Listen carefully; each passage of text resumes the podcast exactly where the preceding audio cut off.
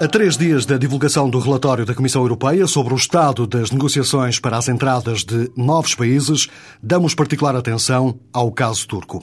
Mesmo no fecho da edição de hoje, fica uma amostra do rock feito por estes dias na Turquia. Para já, o habitual resumo das notícias que fizeram a semana.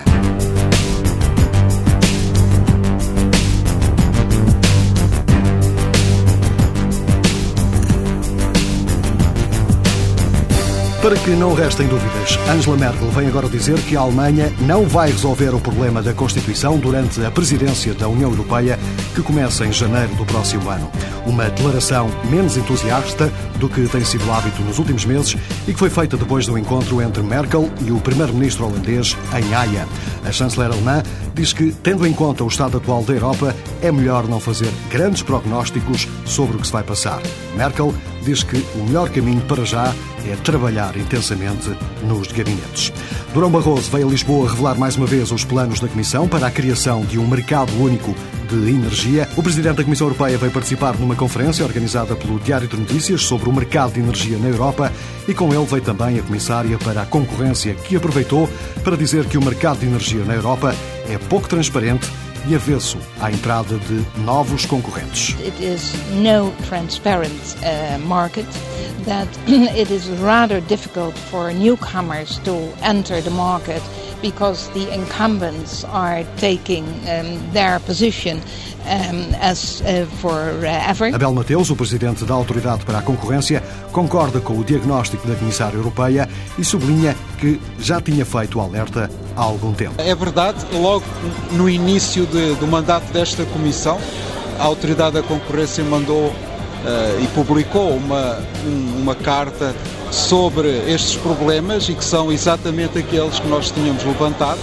e que dizem respeito à excessiva concentração nos mercados nacionais, uh, à falta de interconectibilidade entre os países e, portanto, são e há o problema do, do unbundling das infraestruturas e dos serviços, portanto, são exatamente estes os três temas que nós achamos fundamentais. José Sócrates e Manuel Pinho também participaram nesta conferência. O indicador de clima económico baixou em Portugal em outubro, mas continua a subir na União Europeia e também na zona euro.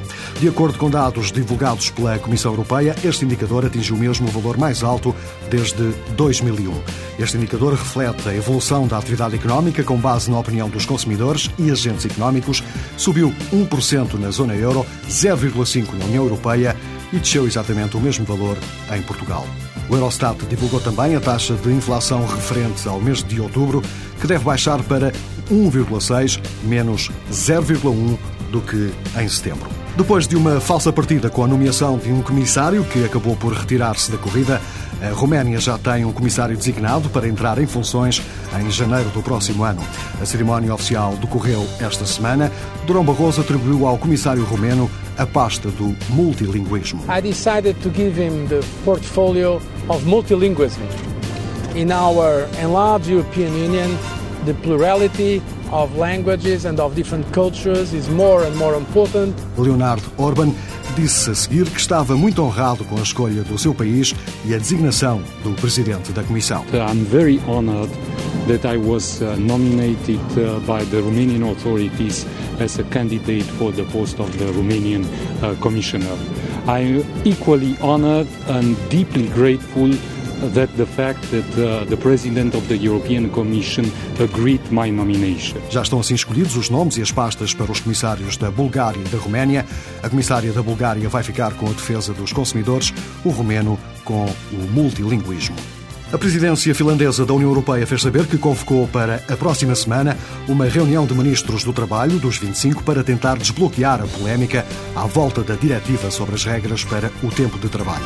Uma nova proposta foi entregue aos Estados-membros na última cimeira em Lati e agora a Finlândia vai tentar chegar a um acordo precisamente em cima do texto que entregou no passado dia 20. Esta diretiva está em cima da mesa à espera de um acordo há dois anos e meio e a Finlândia já é a quinta presidência da União Europeia a tentar alguns avanços, mas para já sem qualquer tipo de sucesso. O principal obstáculo tem sido o Reino Unido, que não aceita que uma semana de trabalho possa ter apenas 48 horas. Bruxelas quer que as futuras adesões à União Europeia passem a ter luz verde dos cidadãos, o que significa que, a seguir à Bulgária e à Roménia, todos os países que quiserem entrar vão ter que passar pelo crivo de um referendo.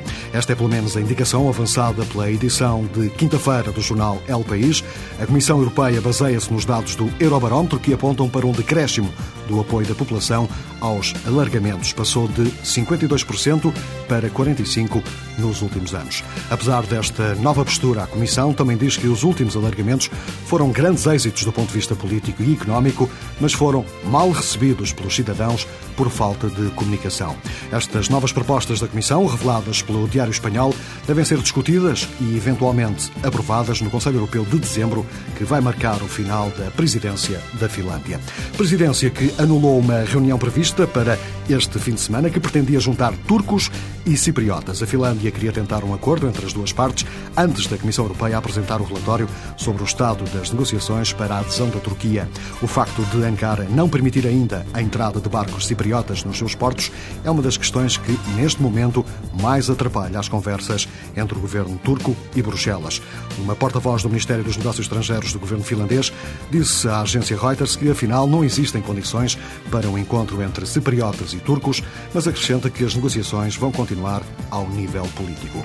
A economia alemã continua a dar bons sinais, para além da baixa da taxa de desemprego registrada no último mês, há também boas novas para os cofres do Estado, como relata a seguir José Belchior, correspondente da TSF. Neste momento, as coisas correm realmente a favor de Angela Merkel.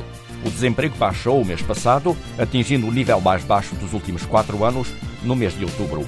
Atualmente estão sem trabalho 4 milhões e 85 mil pessoas, o que corresponde a uma taxa de 9,8%. A conjuntura alemã encontra-se em fase de recuperação e isso reflete-se no mercado de trabalho, contribuindo para um crescimento inesperadamente elevado das receitas dos impostos. O ministro alemão das Finanças vai receber este ano mais 23 mil milhões de euros. Até finais do próximo ano, vão entrar 42 mil milhões de euros suplementares nos cofres do Estado. O problema é que não existe consenso no interior do governo sobre a melhor forma de aplicar este dinheiro. Tal como o Reino Unido, a Espanha também vai fechar as fronteiras aos trabalhadores da Roménia e da Bulgária a partir do próximo dia 1 de janeiro, altura em que os dois países passam formalmente a ser membros da União Europeia. O ministro dos Negócios Estrangeiros do governo de Madrid diz que as restrições vão durar dois anos. Neste momento, no mercado de trabalho espanhol estão cerca de 400 mil romenos e perto de 150 mil búlgaros. Tanto o governo de Bucareste como o de Sófia já protestaram contra o facto de o Reino Unido fechar as fronteiras e é previsível que façam o mesmo em relação à Espanha. Os partidos da oposição na Roménia não ficaram nada satisfeitos com a pasta que foi atribuída ao comissário europeu nomeado pelo governo de Bucareste. A oposição diz que o multilinguismo é uma pasta sem importância e pouco dignificante para a Roménia. No entanto, uma porta-voz da Comissão Europeia já disse que estas críticas não fazem qualquer sentido porque o multilinguismo é uma pasta importante que representa um dos principais valores da União Europeia. Depois de décadas e décadas a bater à porta daquilo que é hoje a União Europeia, a Turquia conseguiu finalmente iniciar conversações formais para uma possível adesão à União. Aconteceu no dia 3 de outubro de 2005.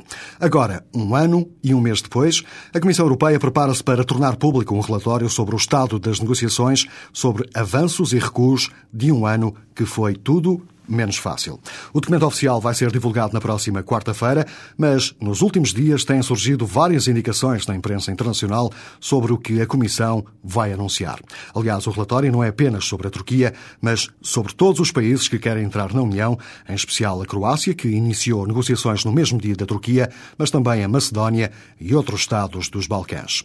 Mas a seguir concentramos apenas no caso turco, sem perder de vista a visita do Papa agendada para o final deste mês.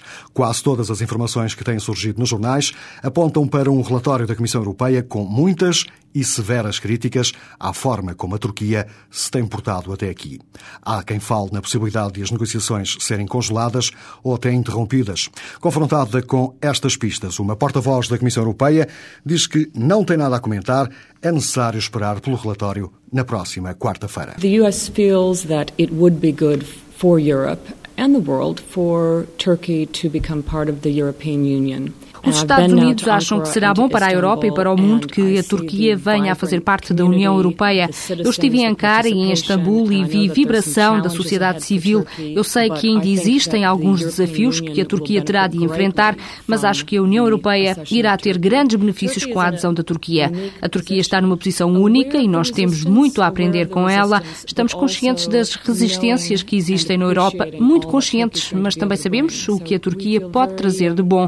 Estamos confiantes e esperamos que a União Europeia vai acabar por abraçar a adesão da Turquia.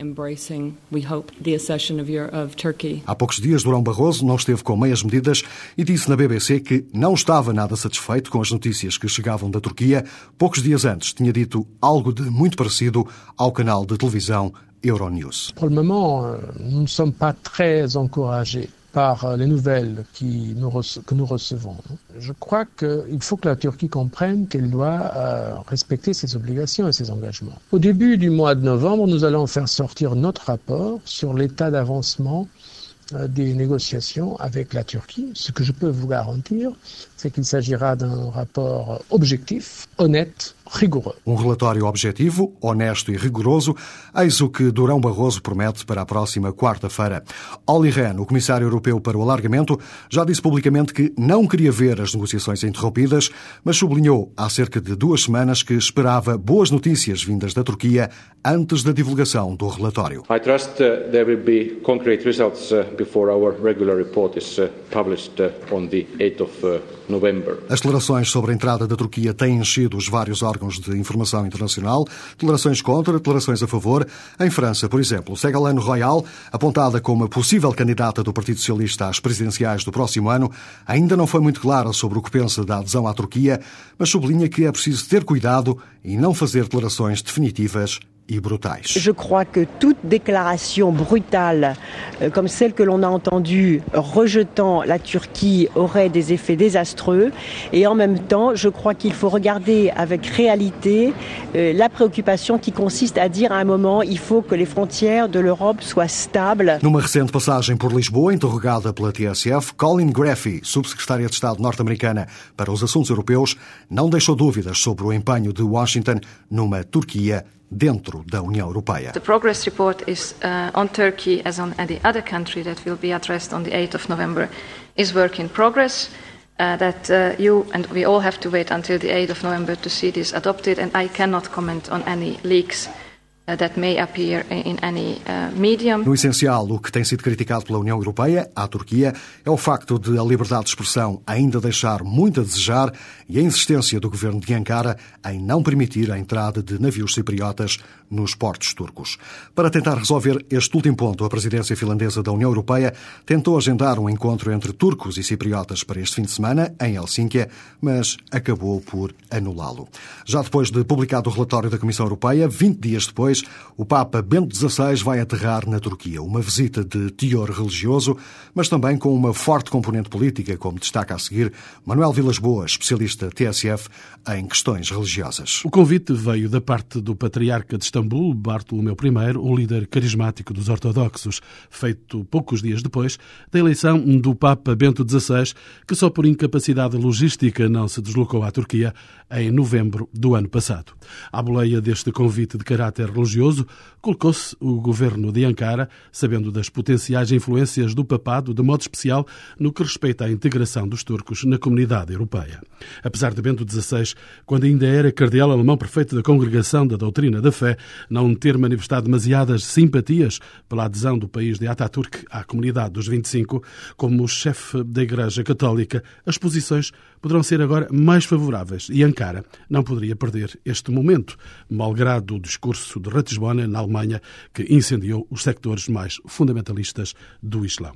Uma visita papal nunca é inocente e se esta se vier de facto a concretizar, os dividendos políticos serão certamente mais do que os de caráter religioso, já que os católicos na Turquia não passam de uma minoria muito pouco visível. O Papa na Turquia, num momento político particularmente sensível. No fecho da edição de hoje, continuamos de ouvidos virados para a Turquia. Eis uma amostra do rock feito em território turco com Teomen, aqui numa atuação ao vivo.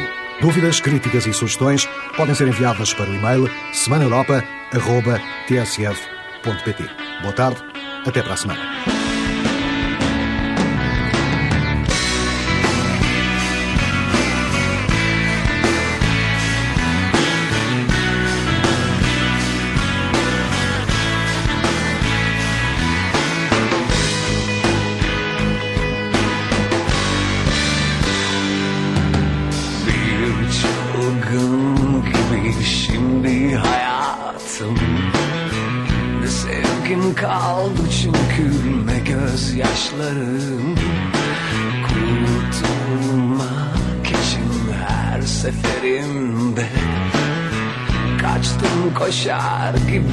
İçimdeki senden Ateş düşünce söndüm hepsi sıklam Şimdi dursun. İstemem ardından